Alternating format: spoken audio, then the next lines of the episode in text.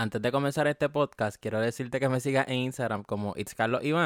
Y pues nada, disfruta Motomami, Motomami, Motomami.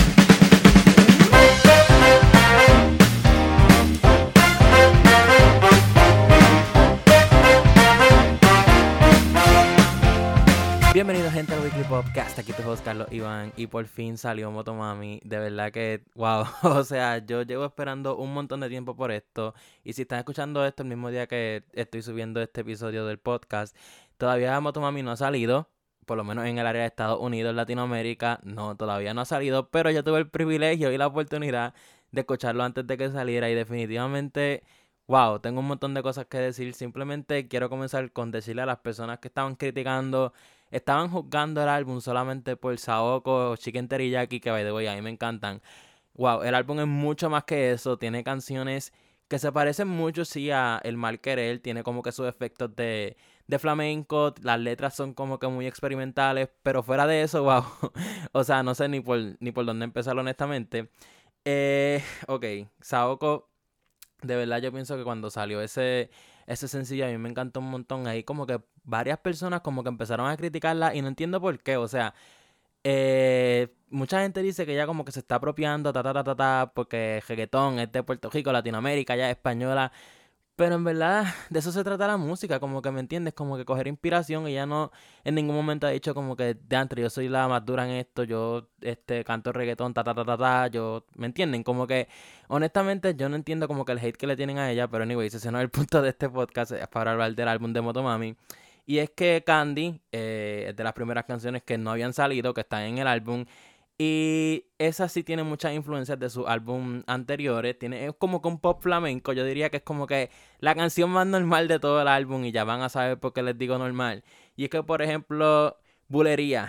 o sea, la canción Bulerías, nada más cuando la comienzas a escuchar, tú te quedas como que en shock. Suena mucho a la de, venga la redundancia, la de Bulería de David Bisbal literalmente suena una canción de David Bisbal y ustedes saben que los españoles tienen como que esas canciones, no es como que flamenco, es como que... Oh, no sé cómo, cómo decirlo, pero de verdad cuando la escuchen, de verdad quiero hablar de Rosalía cantando definitivamente, en, específicamente en bulerías, wow.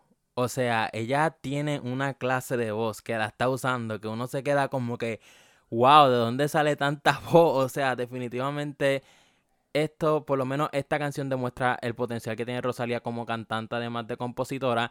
Y algo bueno de todo esto es que también como que se notan estos sonidos experimentales, como se escuchó en Chicken Teriyaki y en Saoko. Eso de verdad, se la tengo que dar, se la tengo que dar bien duro. Eh, Hentai, Hentai, wow. O sea, esa canción salió un día antes, dos días antes de que saliera el álbum per se. Y mucha gente desde que Rosalía subió el TikTok eh, del preview de Hentai la empezaron a criticar por la letra. Y ahora que salió la canción completa, puedo decir que literalmente esto es una canción con letras de reggaetón, pero en balada. O sea, yo no entiendo por qué la gente lo está criticando.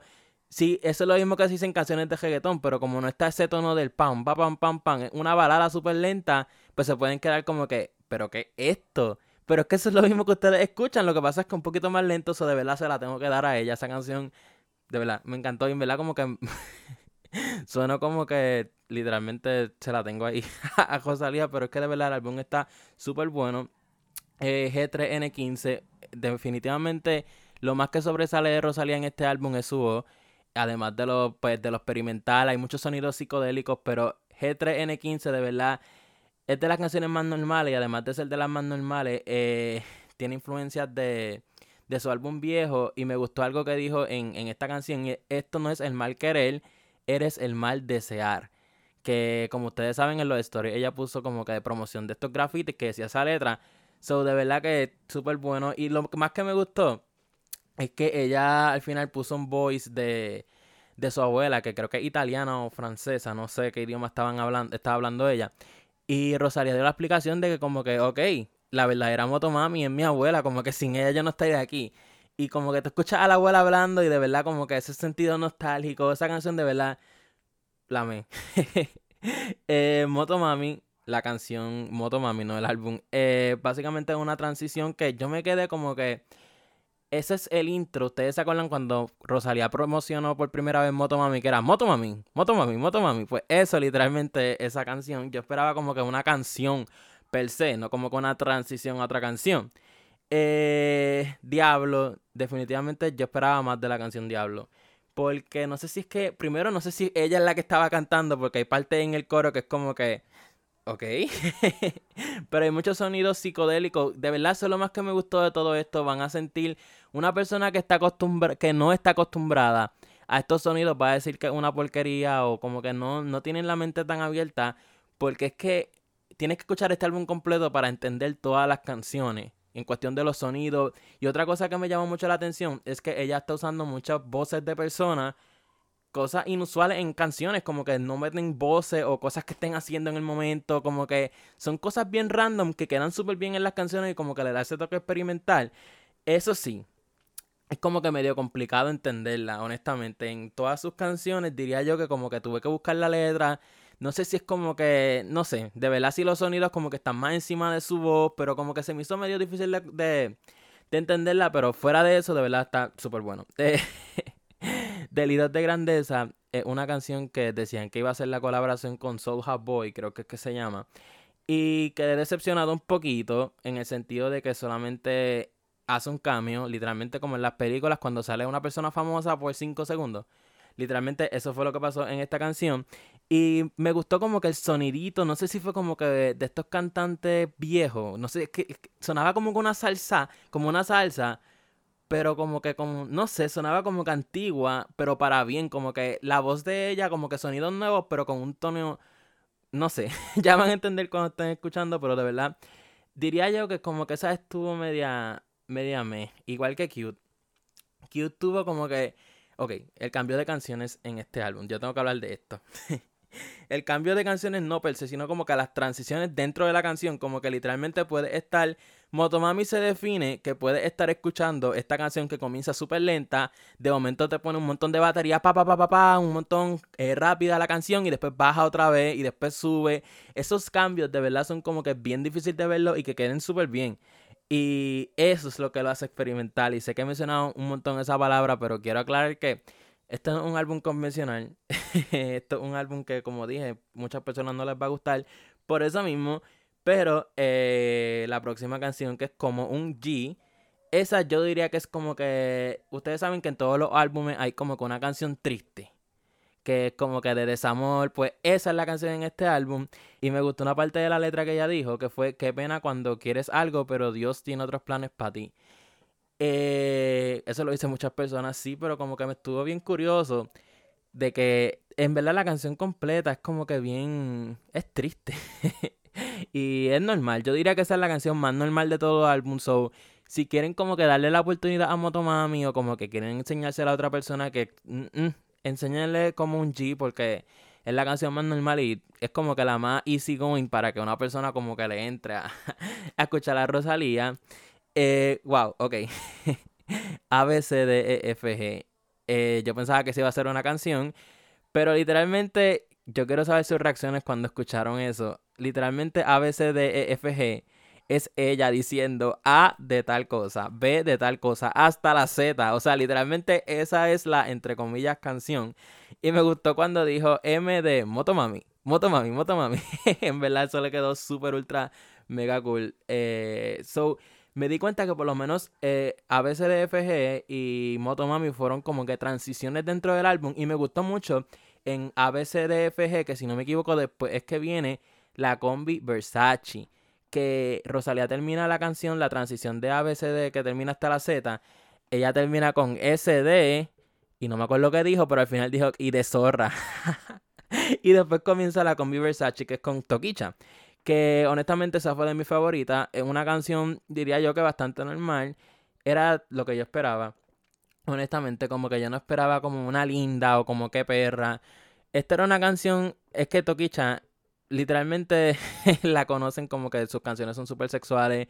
Ella es una persona súper sexual, pero en esta canción como que trataron de limitarla un poco y se fueron más como que en el fronteo, dinero, bueno, se llama con Versace, no se fueron más flow linda o perra o cosas así. So, en verdad también esa es una de las canciones más normales, diría yo. Y cierra el álbum con Sakura, que wow. yo solamente puedo estar media hora hablando de la voz de Rosalía en este álbum, que definitivamente ¿de dónde sale tanta voz? es lo que yo me quedo porque las influencias de flamenco en esta canción se notan bien brutal. Eh, y me gustó mucho porque ella lo que dice en esta canción es como que en algún momento se va a acabar todo. Y me gustó mucho el efecto que hicieron que sonaba como con un concierto en vivo. Y literalmente la voz de Rosalía se escucha súper clara. Se nota que no hay ni un poquito de autotune en esa, en esa canción específicamente. Y el efecto live, de verdad, yo... Es bien difícil como que literalmente personas canten así. Cantantes, artistas súper famosos que canten así, que suenen como si estuviesen en vivo. Y wow, definitivamente. Pero algo sí que no me gustó porque obviamente no todo es bueno eh, es que a veces su voz, ella la pone como que media niñita, como que la pone un poquito más chillona y eso como que, mmm, Rosalía, no haga eso. y fuera de eso, como que es complicado entenderla, ya yo lo había dicho, pero desde que yo escuché Saoko, eh, no sé si es que eran los sonidos que estaban muy altos, de verdad que ahora ya hablaba muy rápido, o es que simplemente no se entiende cuando está haciendo eso. Pero en la mayoría de las canciones sí es medio complicado entenderla, como dije, por ejemplo, la de Bizcochito. No se entiende nada, solamente bizcochito. Pero eh, yo vi que mucha gente, vuelvo otra vez a lo que la estaban criticando, que es como que las canciones, eh, primero que la estaban jugando por estas canciones que habían salido como Chicken Teriyaki, que by the way, a mí me encanta, yo la amo, pero como que no todas las canciones tienen que ser, oh, wow, un significado, este y lo otro. No, hay canciones que simplemente es como que para ponerla, no pensar en nada, bailar, creerte lo que está diciendo la canción. Si no lo entiendes, pues así, como que no todas las canciones tienen que tener un significado, tienen que ser súper poético o tratar de una historia. O sea, literalmente escuchar Chicken Teriyaki es eso. o sea, como que Patinaki Chicken Teriyaki. Y, vale, güey, a mí no me gusta el, el Chicken Teriyaki. Pero, o sea, de verdad tienen que dejarse de eso. Deberían darle una oportunidad súper brutal a este álbum, ya que tras los sonidos que son súper experimentales, eh, las personas que la estaban criticando porque, uy, quiero que vuelva el mal querer, la Rosalía vieja. Pues hay canciones que tienen influencia aquí, sí, pero obviamente no les van a poner eso de sencillo, les van a poner las canciones más controversiales, o sea, y literalmente le está funcionando súper brutal. Yo, honestamente, yo le daría un 8 y cuidado, si 9 de 10 a este álbum. Como dije, lo menos que me gustó fue como que es difícil entenderla. Y ya como que tener que buscar la letra para entender lo que está diciendo, como que eso es un trabajo que yo no quiero. no sé si ustedes este, lo quieren. Obviamente la primera vez deberían porque dudo mucho que lo entiendan. Pero fuera de eso, los sonidos súper... Wow, uno se puede ir en un viaje, hay muchos sonidos psicodélicos lo más brutal fue, como ya había mencionado, lo de lo de las canciones, como que dentro de las canciones ella cambia de ritmo, unas cosas súper locas. Ella se nota que se está disfrutando, que se disfrutó y se está disfrutando todo este proceso. Eh, wow, faltan ya pocas horas para que Motomami salga para todo el mundo per se. Y si estás escuchando esto después, como que en verdad quiero que me digan en mi Instagram, It's Carlos Iván, como que qué tal te parece este álbum, cuántas estrellas le dan, que by the way, Rolling Stone, para que sigan. Ustedes criticando a, a Rosalía Motomami, Rolling Stone le dio 5 estrellas. O sea, 5 estrellas, tiene un 100% de calificación. Y por eso es que este álbum, muchos críticos, como los críticos se basan más como que en los sonidos, ta, ta, ta, ta, le van a dar puntuaciones altas, pero por lo menos a las al mundo popular, las personas normales, como que puede que estos sonidos no les caigan muy bien porque están acostumbrados a una cosa. Y simplemente decir como que ah, esto es una porquería porque simplemente no te gusta, eso está súper mal. y todos hemos cometido ese error. Pero específicamente de este álbum, de verdad, eh, yo creo que va a tener un montón de éxito. Bueno, ya lo está teniendo, creo que está número uno en España con solamente las tres canciones que habían salido. So, en verdad, como que este álbum va a ser súper exitoso. Y lo más que me da risa es que ustedes critican eh, Chicken Teriyaki, Saoko y ahora Hentai. Pero se saben el coro de las tres canciones. Y es como que, o sea, si no, no estuviese escuchando, pero te sabes Hentai, Chicken Teriyaki. Bueno, Chicken Teriyaki lo único que dice es Chicken Teriyaki. Igual que Saoko. pero no sé si entienden mi punto, que es como que. En verdad, disfruten la música, disfruten Motomami, está súper bueno. Como dije, le doy de 8 9, 9 puntos. Y pues nada, cuando lo escuchen me avisan. Este, si me está escuchando en Apple Podcast, las 5 estrellas. Volvimos. Eh, Spotify, suscríbete, whatever, haz lo que quieras hacer si llegaste hasta aquí. Y pues nada, gente, nos vemos en, en la próxima. Bye.